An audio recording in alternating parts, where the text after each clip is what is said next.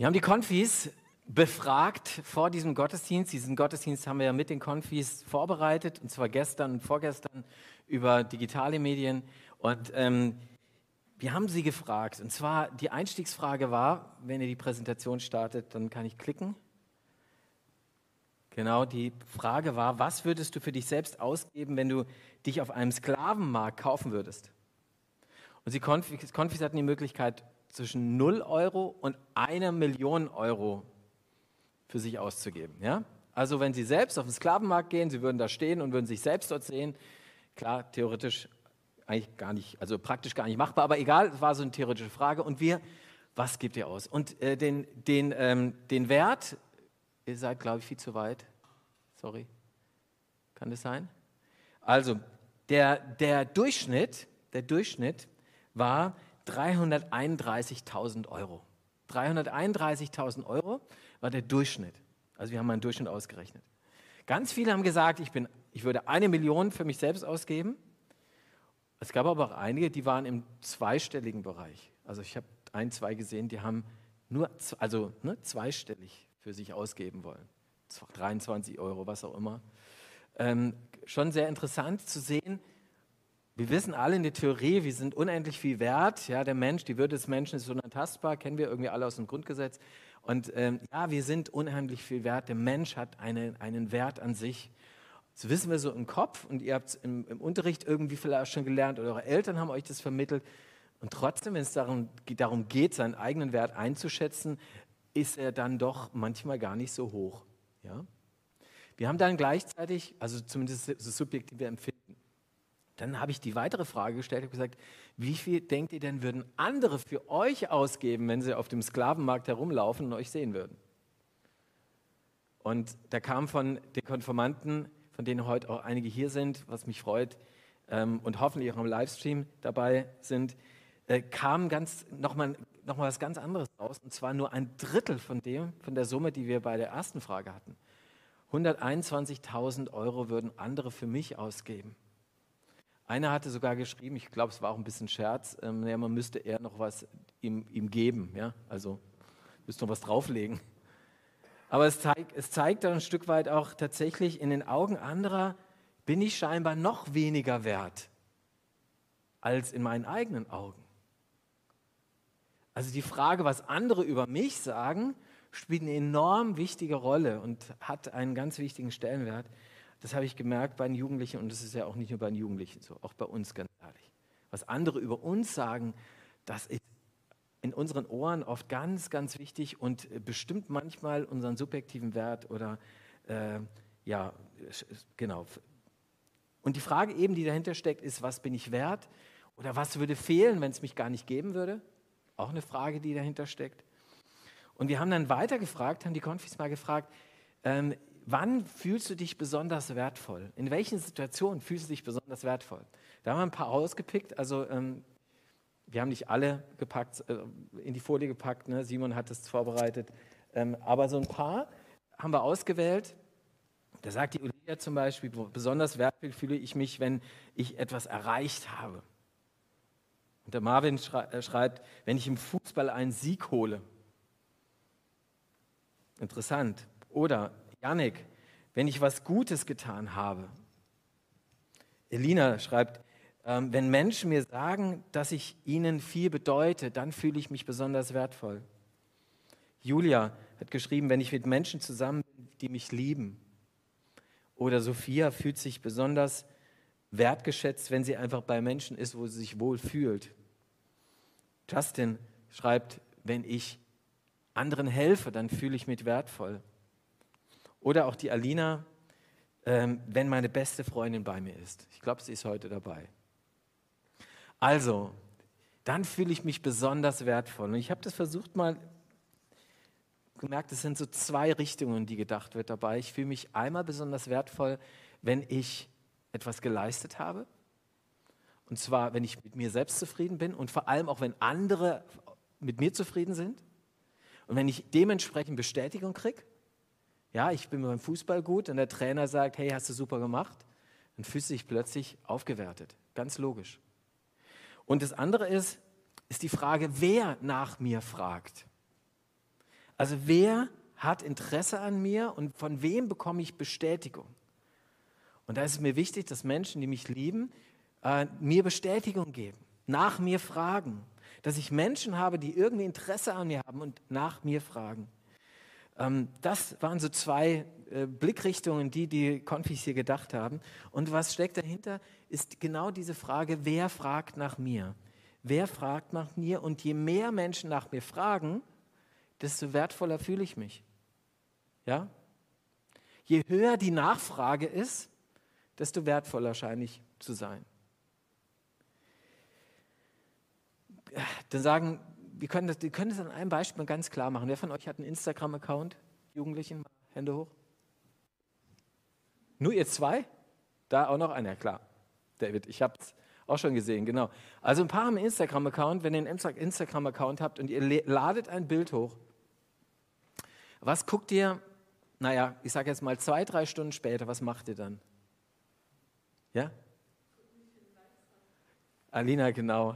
Und guckt, wie viele Likes man hat. Ja, logisch, ja. Hat sich irgendwie Mühe gegeben in einem tollen Bild von sich selbst und dann guckt mal, wie viele Likes man hat. Und wenn du jetzt total wenige Likes hast, auch nach einem Tag schon, und du hast vielleicht auch irgendwie 500 Freunde und es sind kaum Likes da, dann macht das was mit einem. Finde ich. Und dann sagt man sich, warum, warum liked es keiner? Und dann mache ich meinen Wert davon abhängig, wie viele Menschen nach mir fragen und wer nach mir fragt. Noch krasser ist es, stell dir vor, du bist verliebt und dieser Typ oder dieses Mädel liked eigentlich immer deine Bilder. Und irgendwann bricht es ab. Du freust dich immer über das Like von diesem Typen oder von dem Mädel und du, äh, es bricht ab. Er liked deine Bilder nicht mehr. Da merkt er, oh, er fragt nicht mehr nach mir. Ich bin nicht mehr angesagt bei ihm. Was bin ich denn wert? Macht das meinen Wert aus, wie viele Likes ich bekomme, und zwar auch im echten Leben, wie viele Leute mich toll finden und verrückt nach mir sind und mich toll finden und wunderbar mir immer auf die Schulter klopfen. Und wisst ihr, es geht ja nicht nur den, den Jugendlichen so, mal ganz ehrlich, Hand aufs Herz, auch wir Erwachsene haben mit diesem Thema zu kämpfen. Ähm, vielleicht bin ich, verallgemeine ich zu sehr, aber ich glaube, dass es auch bei vielen, vielen Erwachsenen der Fall ist. Wie ist es denn in der Arbeit? Du bist in der Arbeit und hast was richtig, hast einen Auftrag wunderbar erledigt. Und in der ganzen Firma spricht sich das rum. Mensch, der XY, der hat diesen Auftrag so gut erledigt. Und alle möglichen Leute kommen und sagen, hey, das hast du super gemacht, gutes Ergebnis, sehr klasse. Oder du leitest eine Abteilung und, ähm, und, und du hörst immer wieder von anderen, was für ein guter Leiter das ist. Wie, wie, wie, wie, wie sich die, äh, äh ja, die Mitarbeiter wohlfühlen bei ihm und wie, wie sie gefördert werden. Und du fühlst dich ja als Leiter wunderbar, weil so viele Menschen in, der ganzen Firma darüber reden. Und noch wichtiger wird es und noch mehr wertet es einen auf, wenn man, wenn man plötzlich merkt, dass vielleicht der Chef den man vielleicht auch so ein bisschen bewundert, weil er wirklich kompetent ist, wenn der Chef dann kommt und sagt, hey, das hast du richtig gut gemacht. Und dann fühle ich mich noch mehr aufgewertet. Leute, es ist erstmal nichts Schlimmes. Ja? Bestätigung ist was Gutes, wir brauchen noch Lob, das ist alles gut und richtig. Die Frage ist, mache ich mich davon abhängig? Mache ich mich von dieser Frage abhängig, ja, wie viel nach mir fragen und wer nach mir fragt? Und das sind die zwei Fragen, die, äh, die letztendlich bei dieser ganzen Frage nach dem Selbstwert im Hintergrund stehen. Wie viele fragen nach mir und wer fragt nach mir? Mache ich meinen Selbstwert davon abhängig? Das Problem, wenn ich mich davon abhängig mache, kann es ganz schnell sein, dass wenn eben diese Nachfrage ausbleibt, dass ich dann umfalle. Und dann falle ich in ein tiefes Loch und frage mich, warum bin ich eigentlich da? Fehle ich überhaupt irgendjemanden? Bin ich überhaupt irgendjemand wichtig? Merkt ihr? Auf der anderen Seite merken wir dann, wie schwierig das ist. Und die nächste Frage ist die, wie beständig ist denn eigentlich diese Nachfrage von diesen vielen Menschen, die mir immer wieder auf die Schulter klopfen und mich klasse finden oder die mir ein Like geben? Und wie beständig ist die, die Nachfrage auch dieser einzelnen Menschen, die ich so ganz, ganz wichtig finde, meine Freundin oder vielleicht meine Eltern? Wenn wir ganz ehrlich sind, ist die nicht ganz so beständig. Freundschaften ähm, Freundschaften sind wunderbar und es ist gut, wenn ich eine Freundin habe, die sagt, hey, du bist meine beste Freundin und du bist klasse und ich nehme dich so an, wie du bist. Aber es wird Zeiten im Leben geben, da, da kippt es irgendwie. Da kann der andere Freund das gar nicht mehr leisten. Ähm, und selbst Eltern, die eigentlich gerne immer wieder die Kinder wertschätzen wollen, ich bin ja selbst Papa, merke, ich merke, wie ich da immer auch wieder scheitere, dass ich eben nicht diese Nachfrage so hochhalten kann und diese Wertschätzung so hochhalten kann, dass meine Kinder sich immer wertgeschätzt fühlen. Und deswegen müssen wir eigentlich unabhängig werden von dem, was andere über uns sagen und sei es noch so positiv. Unabhängig zu werden von der Bestätigung anderer und unabhängig von der Nachfrage, ähm, was meine Person angeht. Wir haben im Konfi-Unterricht darüber nachgedacht, wie, wie, lösen wir denn dieses Problem für uns? Und äh, klar, wir sind in der, in der Kirche ne, und da redet man von Gott. Und ich bin der festen Überzeugung, diese feste, diese beständige Nachfrage, die bekomme ich nur bei diesem einen, dem Chef des Universums, dem Schöpfer aller Dinge, der dich gemacht hat und mich gemacht hat und mich gewollt hat und dich gewollt hat. Und deswegen zwei Gedanken dazu. Gott fragt nach dir und nach mir und bei ihm darf ich ich sein. Es ist der einzige Ort, wo ich beständig einfach ich selbst sein darf, wo ich keine Rolle spielen muss, wo ich einfach nur da sein darf, sein darf. Vielleicht kennt ihr den Song von Namika, äh, Lieblingsmensch. Habt ihr mal gehört? Kennt ihr den? Schon mal gehört? Lieblingsmensch? Ja, ein paar Jahren. Ja. Für einen Konfirmanden ist es schon uralt, ist glaube ich drei, vier Jahre alt oder so. Ähm, also Namika, äh, Lieblingsmensch, und sie singt von diesem Lieblingsmenschen, dieser Lieblingsmensch, der, äh, da sagt sie, bei dir darf ich ich sein. Bei dir darf ich ich sein. Das macht für sie diesen Lieblingsmensch aus, dass sie dort sein darf, wie sie ist. Äh, und wie gesagt, beständig ich sein darf ich bei Gott. Da muss ich keinerlei Rolle spielen, gar keine. Da fallen, dürfen auch alle Masken fallen, weil er sieht so und so hinter deiner Maske. Ja, wenn du irgendjemand anderes versuchst zu sein, der sieht genau in dein Herz. Ich erinnere mich an ein Mädchen, 14 Jahre alt, aus meiner Jugendarbeit aus einer anderen Zeiten, vor ein paar Jahren. Und dieses Mädchen erzählte mir, ja, sie, sie hat eine Zeit lang gehabt, eine Zeit gehabt, da ist dem, äh, in ihrer Klasse immer, hat sie immer den Kontakt gesucht mit den Mädels, die so besonders cool waren in der Klasse, ja. Also cool bedeutete, Sie haben schon viel Erfahrung mit Jungs gehabt und sie haben geraucht und sie haben viel gebechert und äh, ja, waren irgendwie auch in der Sprache super cool. Ja, ich sage das mal so. Und die hat immer wieder den Kontakt dorthin gesucht und wollte da irgendwie dazugehören.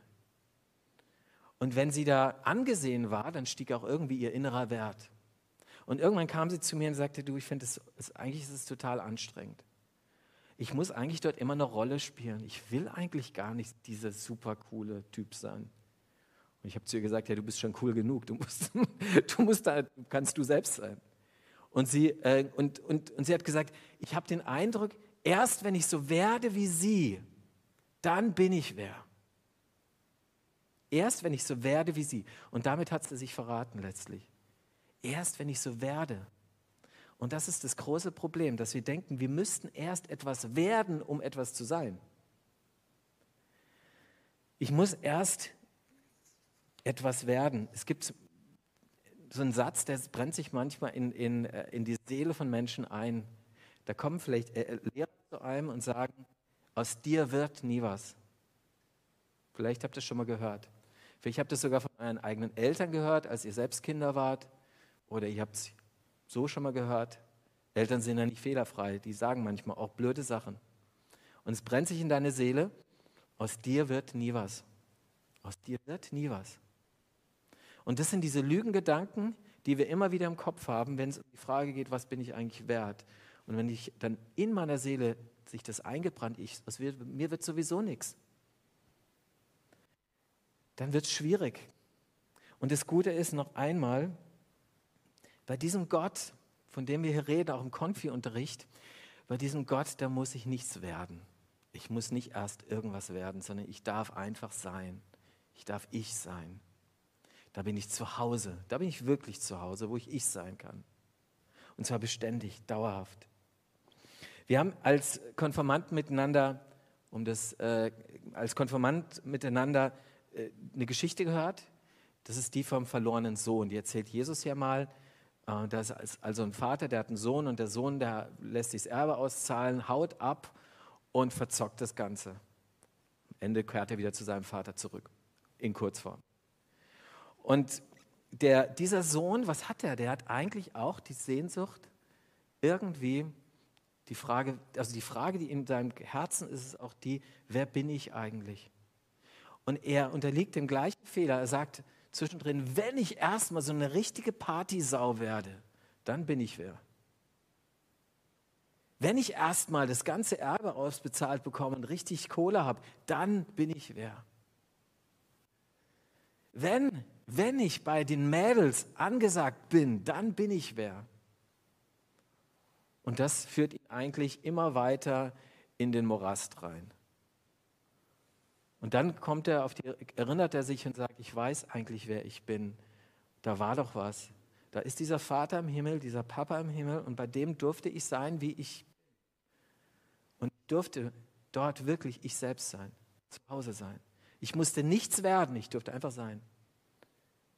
So geht er zum Vater zurück und erlebt diese neue Freiheit wieder. Diese Freiheit in der Gemeinschaft mit Gott, mit Jesus. Da darf ich ich sein. Und ein zweiter Gedanke, Gott fragt nach mir durch das, was er tut und für mich tut. Also die, jetzt könntest du sagen, na ja, das ist alles schön gut, Tilo, das ist äh, toll, du sagst, Gott liebt mich und ich bin wertgeschätzt, so, wie ich bin und so weiter. Ich darf kommen zu, zu ihm, wie ich bin. Ja, aber woher, woher weiß ich das denn?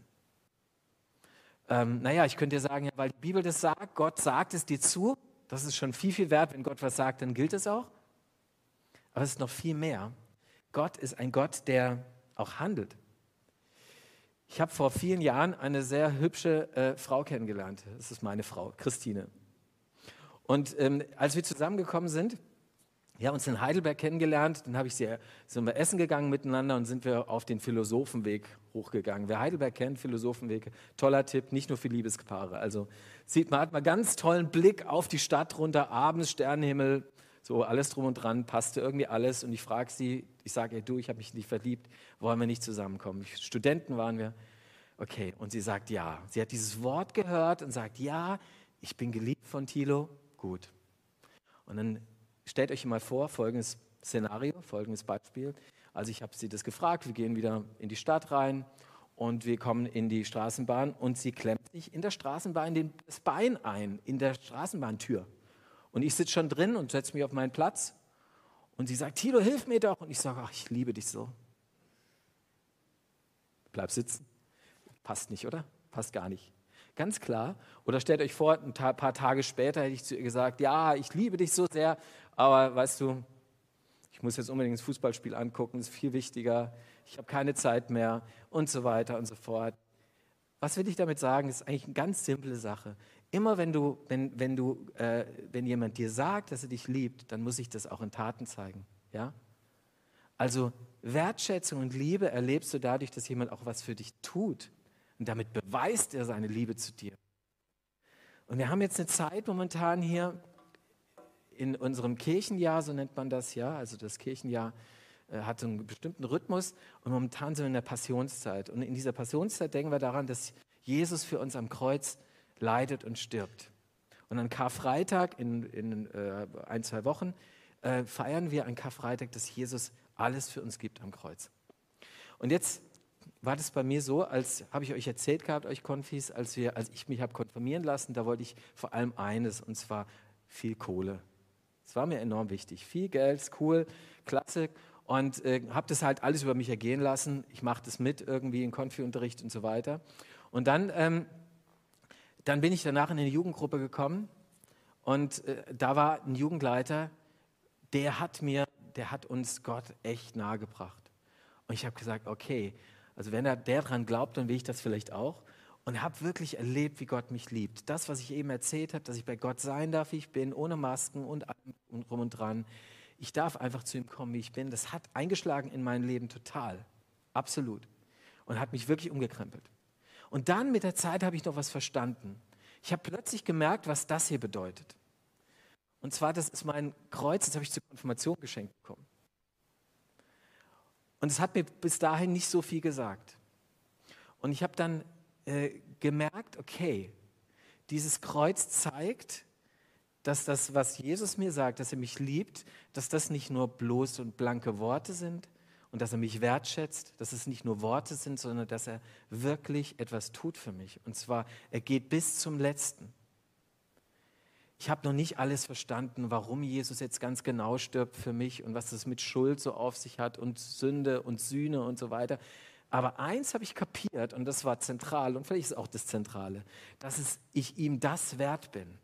Ich bin es ihm wert, dass er für mich ans Kreuz geht. Wer würde das schon tun für mich? Dieser Gott, dem bist du so viel wert, dass er alles für sich gibt, für dich gibt und für dich ans Kreuz geht. Und auf diesem Kreuz steht also mit ganz dicken Buchstaben drauf, das bist du mir wert, das bist du mir wert. So sehr liebe ich dich. Und deswegen komm zu mir, damit du du sein kannst, in meiner Nähe. Und ich kann dir auch was versprechen, wenn du zu mir kommst, sagte Gott, dann wirst du nicht der gleiche bleiben. Ich werde dich positiv prägen und verändern. Wir singen jetzt ein Lied oder wir hören ein Lied, das heißt Remind Me Who I Am, haben wir gestern auch im, im Konfunterricht miteinander angehört. Und diesem Song geht es eigentlich darum, dass ich mich genau daran erinnern soll, das, was der verlorene Sohn gemacht hat, dass er sich bei den Schweinen, als er da saß, sich erinnert hat, wer er eigentlich ist. Nämlich eigentlich gehört er zum Vater. Und eigentlich darf er bei diesem Vater er selbst sein. Und genau darum geht es eigentlich in diesem Lied. Remind me who I am. Erinnere mich immer wieder daran, wer ich eigentlich bin. Und es gilt auch euch und jedem heute hier. Erinnere dich daran, wer du eigentlich bist. Und zwar von Gott geliebt, von Gott geliebt, von Gott geliebt. Amen.